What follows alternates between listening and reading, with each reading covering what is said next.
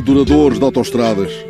Adiai vossas urgências enquanto o outono se veste ainda de sol e ide para vosso bem pela Nacional 103, de Braga a Montalegre, parando a cada apelo da paisagem nas voltas de Salamonde e Sudro, de Ruivães e Santa Leocádia. Não hesiteis, deixai-vos levar pelas placas que chamam para as minas da borralha. Perdei-vos na paleta inesgotável de castanho e verde, eis o modo como o Jerez veste rabagão e cávado castanheiros e nogueiras, carvalhos e plátanos.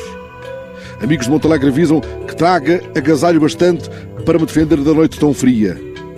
Mais fria ainda em Pitões, nenhum outro povoado lhe ganha em altura, tirando porventura Gralheira, em Montemuro. Teremos fogueira a aconchegar o serão inquieto?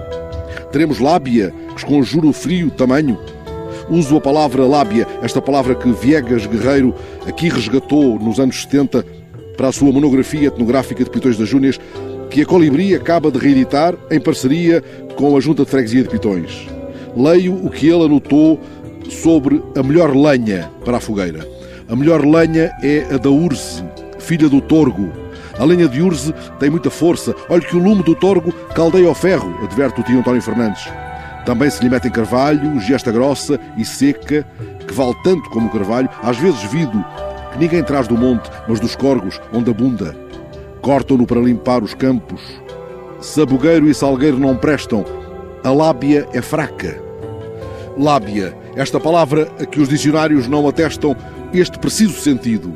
Raiz de fogo vinda do céltico ou do ibérico. Lábia quer dizer chama, labareda. Não nos faltem ambas esta noite, lábia e lábia, chama e palavra, que nem uma nem outra sejam lenha para nos queimarmos.